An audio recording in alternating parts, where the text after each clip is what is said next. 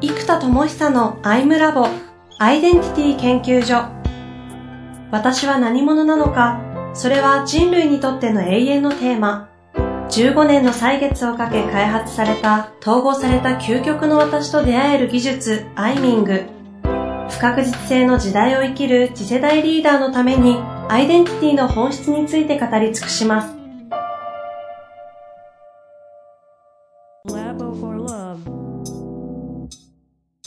こんにちは、遠藤和樹です。生田智久のアイムラボアイデンティティ研究所。生田さん、本日もよろしくお願いいたします。はい、よろしくお願いします。さあ、今日も行きましょう。はい。はい。ということでですね、今日のテーマは、えー、一言、コンセプト。うん。何のこっちゃって話かもしれませんけどね、リスさんの方々からすると。これまでの話が一気通貫で、あの、一貫してこう、話がまとまるはずなので、楽しんで聞いていただけたらなと思いますそうですね。はい。ちょっとここまでね、バーッと散らかっちゃったから、その整理も含めてですけど、まず表層的な葛藤とか問題みたいなことがあったり、まあ目的を達成したいけど大変とか、そういうなんか達成したいけどまだ届かないっていうのも含めてこう、矛盾葛藤対立分離と置いていくとすると、それに根本原因や本質的な葛藤がありますよと。そしてここは本質的な葛藤がまたマルチレンマ状態で、様々な多重葛藤によって、表層的な葛藤が表出してるので、うん、まあ、あの、幹は1個だけど根っこがいっぱいあるみたいな感じで、根っこは何本もあるじゃないですか。うん、で、枝として表層的にカットもいっぱい見えるけど、根っこの方も枝のように、ものすごいマルチ葛藤状態になっているので、うん、そこをしっかりとこう統合していくことで幹が統合すると1本になってポンと太くなり、しっかり枝が出てくるから、しっかり実がなっていきますよと。で、その辺をじゃあ統合していく。で、統合した結果、えっ、ー、と、幹の上に実がなっていき、これはリンゴの木ですみたいなコンセプトがしっかり立っていく。うん、でその統合されたことによって存在する、まあ、究極アイデンティティがコンセプトの一番軸だと思ってるんですけど、うん、私は何者かとか、それは何者か、プロダクトアイデンティティって呼んでるのは、それは何者なのか、うん、あとこれがプロダクトとか会社ってなってくると、それは誰にとって何者なのか。これはポジショニングなんですよね。誰にとって何者として位置するの？っていう場所なんですよ。それが誰にとって何者かっていうのが究極のその会社としての B イデンティティと呼んでますけど、そこになっていきますと。ここは、まあ、ここれから話あるんでしょうけど、誰にとっての何者なのかっていうのは、結構もう明確にビジネス的にも言葉として決めちゃうんですか？〇〇のどういう何々にとって私は何である的な。そうです。ここはね、ここがもう本当に大変で難しいです。あの、ウィーデンティティですね。私たちは誰にとって何者なのか。で、これがどうしても会社が大きくなると事業部がいっぱい出ちゃって、えそうした場合はプロダクトごとにちゃんとアイデンティティを決めた方がいいわけなんですね。この商品は誰にとって何者なのか、どんなポジションなのかをちゃんと明確にしないと、自社商品同士が実は同じ顧客に対してなんか恋のライバルみたいになっちゃってることが結構よくあるので、ちゃんとそこはまあ、あの、ポジショニングできるといいんですけど、まあただね、この、それって簡単じゃないですよ。組織構造もあったり、あと主体性を社内とかメンバーに持たせたいじゃないですか。うん、そうすると、戦略的に考えたらこれはバッティングするから A と B、やめとこうよってなるけどね、もう A と B、二つの部署がすごい頑張っちゃったら、人情として一緒に出して、うん、でも主体性上がるし、いっか、みたいなのもあるわけなんですよね。よね主体性を重視したり、みんなの意見を生かしたいかも B 案ボツにして1個 A 案に絞ると、B 案やってた部署はなんかまるっと解散になるじゃないですか。で、それは結構みんなのモチベーション的にも、人の頑張りをなんか無無限にしたくないっていうのが日本の会社が多くて、僕はそれはそれで素晴らしい人情文化だなとも思ってるところがあるから、ちょっとなんかマーケティング的に本当に正しいことをやった方がいいかっていうと、正しいっていうかそのなんか、コンセプトを明確にした方がいいんですけど、組織の主体性、モチベーションっていうのも会社という単位で非常に大事なので、難しいなというのもあります、ね。ちょっとまたカット出ち。そこもカット出ます。はい。ちょっと戻します。はいコンセプトは、そうですね。はい。で、コンセプトの方でいくと、ちょっと具体的にですよ。いや、一般的に、やっぱりコンセプト大事だとか、そこに対する、まあ、ポジショニング、うん。まあマーケティング用語的にもよく聞きますけど、生田さんのお話って、アイデンティティをベースにしたところから、うん。そこのアイデンティティで見ていくと矛盾とかが起きたものを統合することによって生まれる統合コンセプトを中心にして、じゃあこれが自分たちのプロダクトとか商品とかがとかうん。会社が誰から見て何者なのかな何なのかみたいなのを決めていこうと。的な、こうこの話って、なんか頭でなんとなくわかるし、でも実際にそこを聞いてね、自分の事業やっていこうと考えると、何すればいいのかわからないんですよね。そうですね。うん。このアイデンティティシフト、統合によって進化したものと根本であるっていうのが必要で、そうだな、えっと、うんと、だから最近ちょっと話したやつは、例のミクシーの件とか一個そうなんですけど、だから僕がミクシーの内部を全く知らないっていうのと、IT 業界でもないので、その、実は業界のこうっていう常識を全く知らないっていう前提があるから、ちょっとそこに対しての知識がほぼないから、ほぼ推測で話さざるを得ないっていうのが、若干ちょっと僕の中の抵抗感ありますけど、今の事例が分かりやすく、ここ最近日本で起きた大きなイノベーションでいうとそこかなっていう感じがするんですあの、よね。ミクシーが SNS 屋だと思ってたところをコミュニケーション屋にシフトしただろうという話です。だろうという話ですね。ちなみに、生田さんご自身とかの例だと何かあったりするんですか？このあたりが。えっ、と、これはね、僕自身も結構ずっと葛藤しまくるテーマなんですよ。だから、いかにこれが難しいかって思えるんですね。でも、生田さんご自身の、まずアイデンティティはかなり、かなりもう明確じゃないですか。気合で頑張ってます。で、その上で、いろんな事業とか、いろんなコンテンツ作ったり、いろいろやってる中で矛盾が起きて、そこの先にある統合コンセプトは、なあるんですよね。そうです。えー、と例えば、これアイデンティティのシフトで言うとね、昔僕は NPO とかそういうのやってたのそれはプロデューサーってアイデンティティで、ん。本当に多くの人たちが社会的にちゃんと自己を確立するためには、やっぱ就職とかその前にちゃんとある程度自己を確立しておく必要があるなと思っていたのと、それによってこう、角度とか方向性がだいぶ決まってくるなっていう経験がすごくあったので、やっぱりその軸形成がすごく大事であると。で強制的にでもなんか作ってみんな志語って就職しちゃうから、強制的に作った軸が、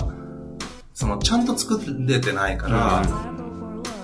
あの、しかも働いたことないから幻想で軸作るじゃないですか。ん。そうすると思ってたのと違うってなるから、そのみんな辞めちゃうよねとか苦しんじゃうよねっていうのは、でも、それ語らないと通らないわけですから、うんだからそれはすごく作る必要がある。で、それも、セミナーとかうん座学じゃ無理なので、実体験、ちゃんと自分が価値創造した経験を通じて、その実体験、圧倒的価値を作ったことによる感動や喜び、情動体験レベルの価値創造、うん。そこから軸形成をしないと、うんだいたい欲しいものから軸形成しちゃうんですね。うん映画が好きだから映画作りたい。うんじ。ゃなくて、価値創造した結果、あの、軸形成をしないと、働くっていうのは価値創造なので、うん価値を享受するところから軸形成しちゃったら、それは話が違うってことうなんですよ。ん。サッカー見るのが好きなのと練習に耐えてプロを目指すって話が全然違うので、享受からの価値観を形成しちゃうので、はいはいはい。価値創造からの軸形成が必要だと。うん。まあそう思って NPO とか、みんなが価値創造を作って軸形成をするプログラムを、しかも僕が作ってないかのように、全部自分たちでできるようにしていくっていうのも誇りを形成する上では大事なんですね。生田さんがすごいからできてますって思われないように、全部自分たちで作ってるって思えるように仕組みを作ってあるんですよ。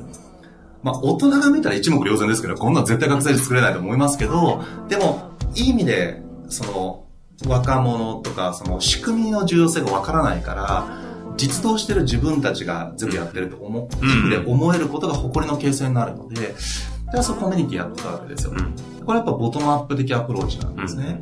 で僕も発明家として、だプロデューサーから発明家にシフトして、思いっきりイノベーションが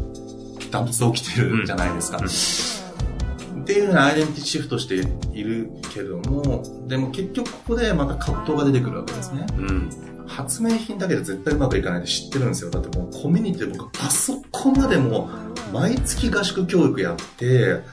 実体験を積んでもらって、しかもこっちの指示じゃなくて自分たちは全部考えてできるようにうん仕組みを整えながら、ただ社会的なポジションとか仕組みとか、例えばお金の面とかうんこっちで全部カバーをしつつ、それで毎日実践して、あそこまで対話もコーチングもひたすらやって、本当にイノベーションする人もいればそうじゃない人もいる。うん。だからあそこまで実体験とと対話と全部入れても難しいことをコンテンツだけとかツールだけでも100%無理だっていうことが分かってるんですよ。結局はコミュニティとかそういうものを作りたいっていう自分がいて、だけど、時間的な矛盾しますよね。うんうん。発明する時間。だから今は極端に人に合わないみたいな形をとってしまってるのも、過去にそこを使いすぎてしまった結果、あの、結局発明とか、自分が本当は、あの、社会にできたものをできなかったなっていう側面もあるので、あの、まあでも、結局ね、葛藤が出てくるわけですよ。うん。じゃあ僕も発明家としてドンってやればいいじゃないかってもちろんそうなんですけど、割り切れたらいいんですが、割り切れないわけですよ。割り切れないです。どこかでコミュニティ形成もしたいというのもあったり。両方が絶対必要なんです。人の本当の成長とかイノベーションが。今ってこれ完全に葛藤中の話なんですかそれともここであるのものを今ちょっとこう統合コンセプト的なものが見えてる話に行くある程度見えてきてますね。あで、ここもだから、それだけ一応統合とかね、カットの統合専門でやってる僕が何年もやって、やっといけるかどうかなんですよ。それでも僕カットしっぱなしですから、うんもうむっちゃ大変です、統合。で、今結論思ってるのは、やっぱ発明家としてっていう部分でいくと、うん結構僕はどうしてもこうコミュニティを作ってしまうと、まあ、ちょっとこれも自意識過剰なところあるんですけど僕のちょっと基準が高すぎるっていうのがあるんですね、発明にしても事業にしてもやるならこの基準っていう水準がすごく高い。で正直僕の友人って呼べるつながりの人たちは今日もう本当に社会のトップクラスの人たちだし、ね、別に、なんか、本出しましたとか、転職しましたより普通に出てくる話題だったりとか、なんか、そんな感じの、あの、ところにどうしても、あの、いてしまうので、ね、なんつうのかな、こう、どうしてもそこがスタンダードになってしまうんですよ。うんで、見てる世界も世界とか人類ってのを見てしまうので、僕がコミュニティを作ってしまうと、その水準がスタンダードでないと、多分居場所を感じないとか、あの、え、そこまで使命とか持たなきゃいけないの？っていう雰囲気が出てしまう。でもそれがスタンダードなんですよね。うんじゃあそれってやっぱりちょっと難しいなって正直思ってるんですよ。で、僕もなんかその基準まで到達してない場合、相当育てる工数がかかってしまうなっていうのが正直思ってしまうことで、で、そうするとそこまでコミットするのって、うん昔はね、もう NPO とかボランティアで何でもやるって全力でやってましたけど、今はやっぱそのやり方をしてしまったがゆえの因をいっぱい経験してしまったので、なかなか難しいなってなるんです。で結局今、ポジショニング、会社ですね。アイデンティティは発明家なんですけど、会社のウィーデンティティって何かというと、えっと、結局ブースターだなっていう結論に至ってるんですよ。ブースター。ブースター、ロケットブースターみたいな。いやまあど真ん中ブースターって呼んでるんですけど、結局、その一緒にやるんとか、コミュニティを自分が作るんじゃなくて、それコミュニティを作りたい人たちが、そのロケットの形がそれぞれの形であって、そのロケットをブーストする役割に徹する。で僕が発明するのはブースターの発明であると。で、ブースターっていうのは、大気圏を突破したりするエネルギーとして必要だから、やっぱりある一定の水準基準を突破するための高出力エネルギーが絶対に必要なんですよ。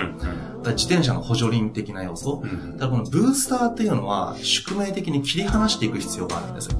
大気圏突破してまでブースターやったらもう無重力航空でブースターって危ないから、あの、突破するまではブーストしましょう。うんうん補助輪もそうですうん大人になって補助輪つけたらどうしたって逆に操作性悪くて逆に危ない。カーブとか危ない補助輪あったらみたいな。ね、スピード出したら危ないですよね。うん横、こけますよね、補助輪が。段差とか危なそうだし。うん。だそれはブースターとして卒業水準。はいはい。だから第1ブースター切り離しみたいなタイミングがあって、で、第2ブースター切り離し、第3ブースター切り離し、第4ブースター切り離すってあって、大気圏突破するまでに、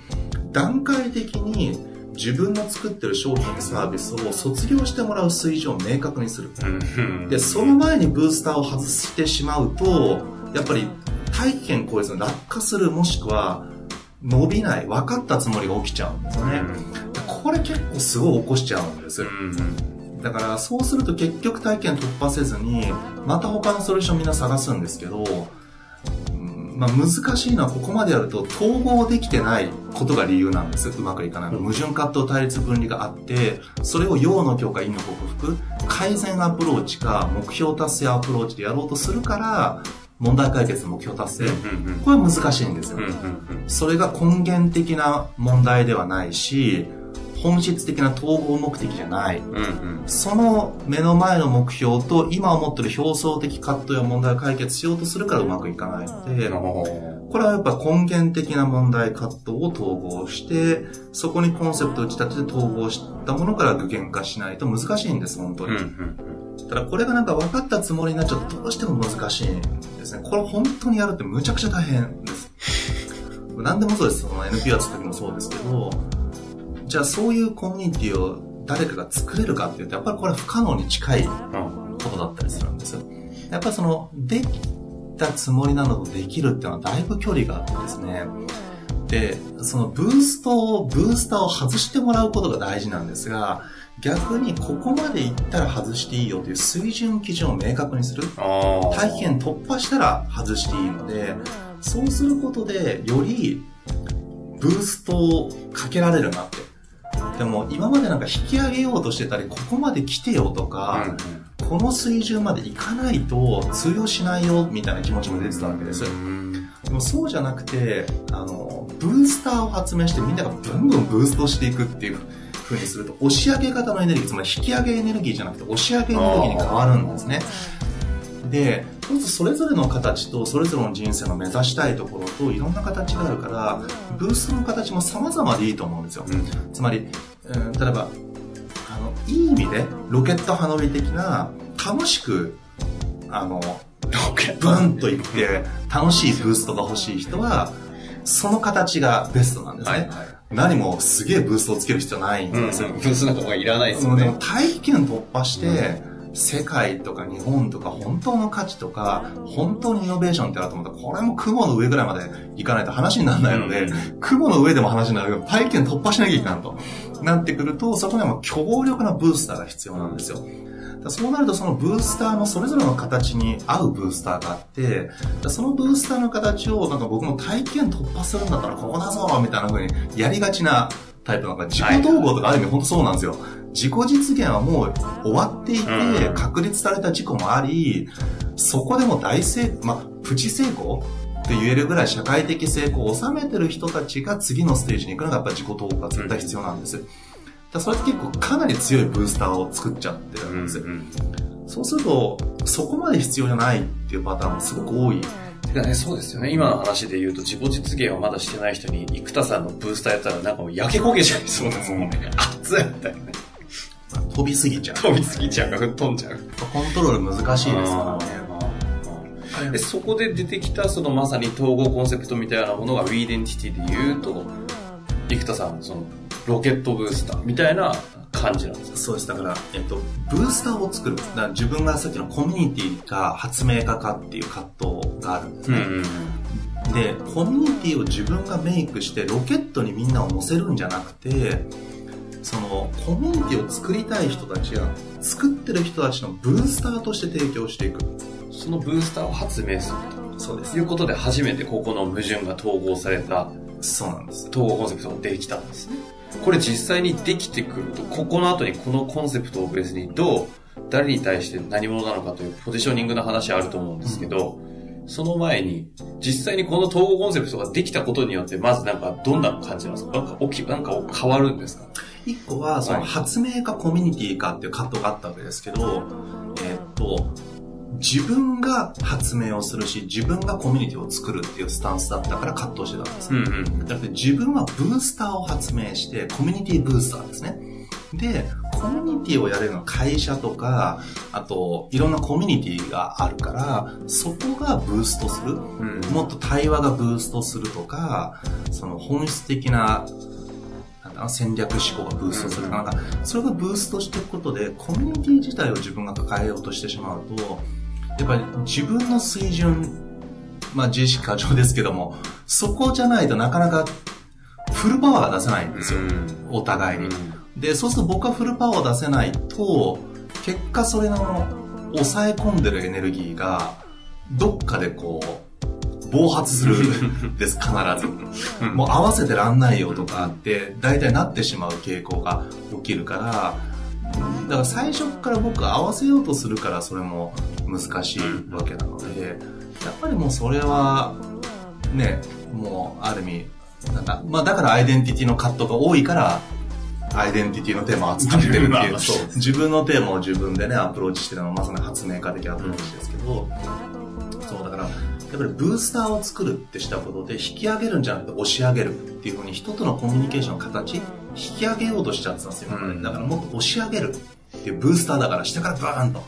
で、しかもそれをまずは外発ブースターなんだけど、内発ブースターにシフトしていってもらう。つあまり、第一段階外発ブースター100からスタートする人もいるかもしれないんだけど、内発ブースターにどんどんシフトして段階的に。うんうんで、最後は内発ブースターだけでブワーンと全部自己解決できたり、自分で宇宙空間を自由自在に、内なる宇宙というか、うんその内なる世界をどんどん旅し、現実世界の旅も自由自在にできるっていう風に、そこまで持っていこうと思うと、ブースターを段階的に第一段階、第二段階ってちゃんとしたブーストできるブースターを作ることと、そのブースターを切り離すタイミングの基準を明確にすること、これが実はすごい大事で、でも普通にビジネスマンやってると、いかに自自社の商品と関わる時間を伸ばすかって発想になっちゃうんですよ。はいはいはい。でも、ブースターである以上、切り離してもらうことが価値ですから、ただその基準が甘いところで切り離されちゃうと逆に微妙なので、だったら最初からこの水準基準に行きたい人向けのブースターですよと。でもそのブースターを切り離す基準はこうですよと。で、ここに来たらむしろ切り離してくださいと。だから逆にストックビジネスとかビジネスモデルって作るとね、継続化する、会員化するってのはとても命題になりますけど、はいはい、そうですね。むしろ逆で、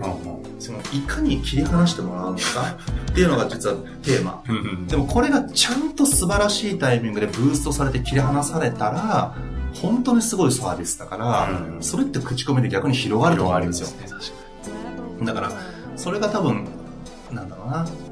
今僕が一番考えるべきことだなっていつも思ってます。普通のビジネス的な発想で言えば、どうストック取って、これがずっとなるかっていう継ところ続逆にね。行くところを、やっぱりアイデンティティベースの矛盾からスタートして統合コンセプトで行くので、今みたいな発想になるわけです。そうですね。で、そこから、あの、ポジショニングって話でいくと、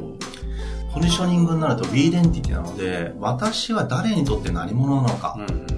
えっ、と、まあ、発明は人類にとってって大きな個人の人のテーマあるから、私たちは会社ですね。ワーウェイという会社は誰にとって何者なのかっていう時に、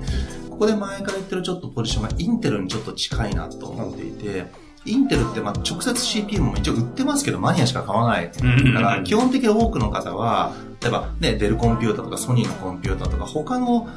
メーカーのコンピューターの中に入ってるわけですよね。だからコンピューター屋さんにとって大きくね、CPU というパーツが必要ですと。そうすると僕もど真ん中ブースターなんだけど、自分のど真ん中を行きたいっていう人向けにブースターを提供するんじゃなくて、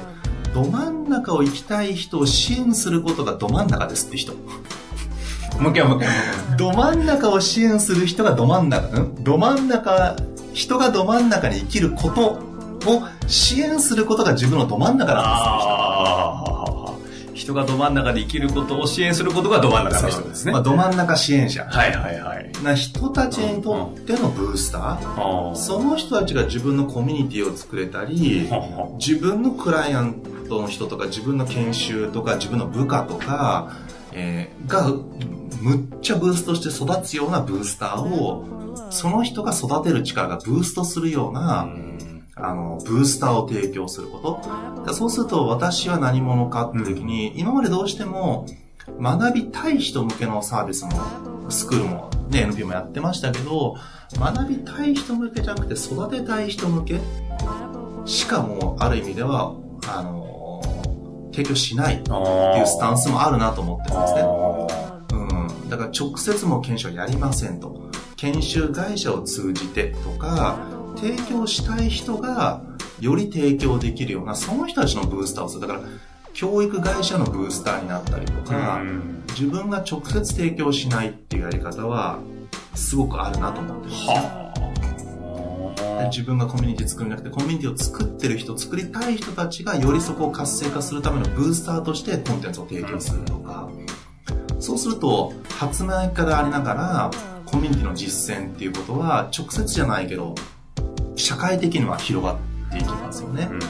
だからここで安易な基準でやっちゃうと、結局大気圏突破せずに、こう、雲の上にも行かずに、落下してしまうとか、あぐらをかいてしまうっていう、まあ、いわゆる、言い方してるんですけど、ちょっとお山の対照的高さで終わってしまう。ので、そうなると結果イノベーションが起きないなっていうことを何度もこれは経験してしまっているので、そうなると昔のなんかのれん分けの一子相伝みたいなむちゃくちゃ厳しい基準で、精神的コミットメントと能力がズバ抜けてないと絶対一子相伝しませんみたいな、結局そういうやり方にならざるを得ないんですね。だからそれは広がらないんですよ。最後、そろばん塾のように、受けたい人が誰でも通える仕組みのレベルまで持っていきたいから、そこまでしようとすると、ここでまた仕組み上の葛藤が出てくるわけです。じゃあどうするかってなってきた時にまた AI を使うのか、そのブースターの育てる人が育つようなブースターの基準をもっと上げることや、その基準を明確にしていって、ブースターが今でっかいブースターしかないから、ブースターをもっと段階分けする。なんか、業務用室外扇風機みたいなのしかないみたいな感じだから、そうそう部屋にこれ置いたら、うるさいし書類全部飛ぶぞみたいな、なんか、扇風機作っちゃったから、なんかいやいや、もうちょっと卓上扇風機とか、あの、USB 挿したら動く扇風機とか、ちっちゃいやつからね、部屋用から、もうちょっとこう、ブースターのサイズを取り揃えていくとか、うんあと、いろんな人を育てる現場において、どういう仕組みがあるとやりやすいかっていう、マネージャーの人にとってのブースターと、例えば、ね、小学校の先生にとってのブースターって違う形になると思うので、そういういろんな形のブースターを発明していくっていう形。でもそこができるのは結局その統合コンセプトがあるので、そこか、そこを基準に全部を見ていけるですね。そう。あとはその統合コンセプトの前にある矛盾ですね。あーむちゃくちゃ強い矛盾を抱えてるんですよ。アイデンティティレベルの矛盾でしたもんね。そうです発明家とプロデューサーが矛盾したそこの統合です。そうです。だから本当は今でも、なんかもう本当に村を作って、みんなと一緒に住んで、昔の一緒に住んでみたいなやってましたけど、うんまあそれも本当逆、逆効果だったなって今は思ってますけど、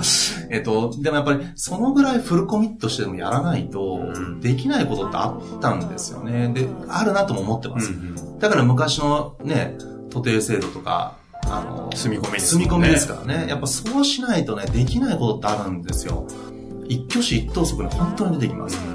日常の。うんだからミーティングの時ではいい顔するけど、やっぱりこう、い生活レベルのエネルギーに本当に出てくるなって。なんか昔からするとなんかそんなこと関係ねえよって僕も思ってたんですよ、うん若い頃。でもね、大人になればなるほどね、いやー、本当に全部出てるなって思うんですよね。で、逆に、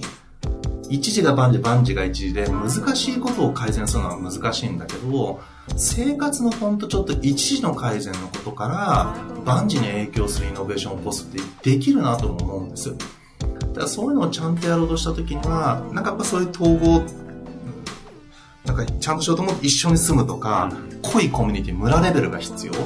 でも今や個が自由であるっていうことが必要なので、この二つを両極端に僕持ってるんですよ、実感。村みたいにみんなと一緒に住み込みでもやるぞみたいな自分と、いやいや、そうやってしまうからうまくいかないよね。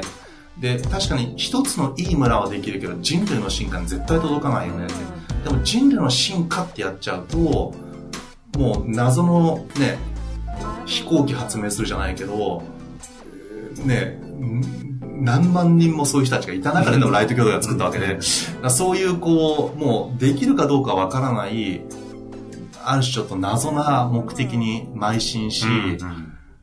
孤高といえばかっこいいけど、狂ってるという、狂ってるという、そういう生き方をせざるを得ないし、っていうなんかそうすると人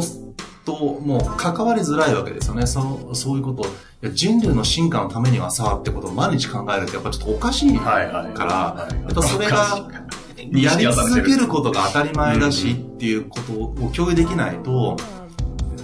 合わせなきゃいけなくなっちゃう。で、それは僕にとっても正直かなり難しいんですよ。今の精神状態的に。だからそうなってくると、やっぱ個でややった方が今はいい時期。でも本当は村を作りたいっていう、これむちゃくちゃ両極端だから、結局内的な分離、矛盾が起きて、分離して、で、たまにコミュニティっぽいものを作ろうとすると中途半端だから微妙なんですよ。やるならもっと徹底的にやらないと、中途半端はやっぱり結局イノベーションも起きないし、結局中途半端に時間だけかかって無償教育やって終わっちゃうみたいなことが結局また起きるから、あのではなくやっぱりやるならイノベーションの基準。じゃ今の段階ではその村を作りたいみたいな自分とこう人類の進化みたいなところの統合は一旦は分離状態にしていて統合コンセプトの話で言うとさっきのそのプロデューサーとこっち側の発明家ここのここの統合でできたものが今回のブースターぐらいの感じなんです。かえっ、ー、とですね、正確に言うとですね、あの、実は、人類の進化のためには発明家としてのコンテンツやシステムとプロデューサーとしてのコミュニティと両方が絶対必要なんですよ。で、この人類の進化のために。でも、コミュニティをやろうとしてプロデューサーになっちゃうと、発明品のツールとか仕組みとかコンテンツが発明家としてできないので、うまくいかない。うんうん、で、この発明家にフォーカスしてコンテンツとかツールとか仕組みがどんどん出るんだけど、結局コミュニティとかつながりが浅いから、薄いから、結局使いこなされないとか、うん濃く対話が生まれないので人類の進化にならないんです。だこの二つをどうにかしてやりたいっていう相反する分離がここで起きてるわけですね。だから、コミュニティ側もスーパーウェルカムで人類みんなにボボトムアップとかトップアップとか関係ない。全員来たい人来ていいよみたいなスタンスを取りやすい。取りがち。で、えっと、今度やっぱ発明家の自分としては、本当の本当の本物のワオって自分が思う人にしか正直ヒットしない自分がいるんです。だから、非常に目が厳しい自分がいるから、自分が全部を解放できる、あの、つながり感っていうのは、なかなか難しいです。っていうなんか、こういう分離が起きているので、じゃあこれを統合しようと思った時にどうするかというと、発明家とプロデューサーというコミュニティとシステムというソリューションレベルでいくのか、プロデューサーと発明家ってアイデンティティレベルでいくのか、とにかく統合が必要なんですよ。はいはいはいはい、で、会社としては、ど真ん中ブースター。だから、えっ、と、まあ、いわゆるコミュニティ教育とか社会教育、あの、組織教育とかもそうですけど、その組織を良くしたいとか、コミュニティを良くしたいとか、っていう人たちにとってのブースターであるっていうポジションを作れたら、コミュニティとシステムもできるし、プロデューサーとして培ってきたノウハウや経験値も、コンテンツとして発明家がちゃんとテキストにするとか、コンテンツに落としてあげることで、コミュニティとかつながるとか実践の場がブーストされていく。まずはこの形のど真ん中ブースターって呼んでる形。だど真ん中を生きる、ど真ん中支援者ブースターみたいなポジションを明快にやっていくことで、結局僕もあれなんですよね、その、研修とかやると、ちょっと苦労と受けというか、研修会社の経営者の人とか、はいはいはい、あの、日本トップクラスのコーチの人とか、そういう人たちの方が、受けがむちゃくちゃいい傾向がやっぱあるので、どっちみそのプロ受けなんですよね。あの、だからおそらくリスナーの方々もプロの方多いと思うんですよ。何かしらかの、何かしらってその、教育系とか研修系をね。だから、自分のアイデンティティと統合したいって思って聞き始めた人は多分もう途中で脱落してるはずなんですね。言ってること濃すぎてそうそうそう。社会のこととかもどうでもいいよみたいになっちゃう時あるから。だから結局その、なんか社会のことと自分のこととか、大きなテーマを葛藤してる人しか多分ここまで絶対よ聞いてくれてないと思うんですよ。僕だってね、そんなのもうね、大きなお世話だと思うから、聞いてても嫌になっちゃう。うん、それ嫌にならない変な人しか今聞いてないはずなので、あの今聞きながら笑ってるんじゃないですか。そうそうそう。だからそういう人たち受けなんです、僕のコンテンツはどっちかというと。だからそういう意味でも、そこは多分ニーズと、あの、マッチしてる。から、やっぱそういう形のポジション、うんイデンティティっていう形にすると、こういう葛藤が、まあ、ひとまずソリューションレベルで統合されてきて、 wedentity も一応統合し始めてきてますけど、あとこれはではではではで具現化してた時に、またいろんな葛藤が出てくるでしょうから、まあ、僕もそこでもがきながら、うーんとかやりながら、なんかいきなりまた NPO とかやるかもしれないですよね。怖いわ。っていうのはね、実践なきね、コンテンツはね、大体ね、机上の空論で浮きゃ浮いちゃうんですよね。昔やってましたっていうのは、やっぱりね、昔やってましたに過ぎないんですよ。やっぱり現在進行形の体現者でないものは、やっぱね、緩みが出るんですね。机上の空論が混じってるんです、気がつくと。うん、やっぱりちょっとね、発明家としてもなんかそれは甘いなっていつも思うから、やっぱその体現するってことも大事だから、やっぱりそうなると、またやるんでしょうね。まあ、そんな感じで、はい。今後またですね、そのではではではで出てきた具現化が、また皆さんもびっくりするようなものが生まれてくるでしょうし、そこはあの、期待しつつ、なかなか出ないですけど、なかなか出ないですけど、アプリも。その話最近フレーズはやめてたのに、なかなか出ないですけど、すいません、もうありがとうございます。まあ、出るのを楽しみにしながらね、はいまずはポッドキャスト聞いていただいて、はい。生田さんの世界に楽しんでいただきたいですね。はい。というわけで、本日もありがとうございました。はい、ありがとうございます。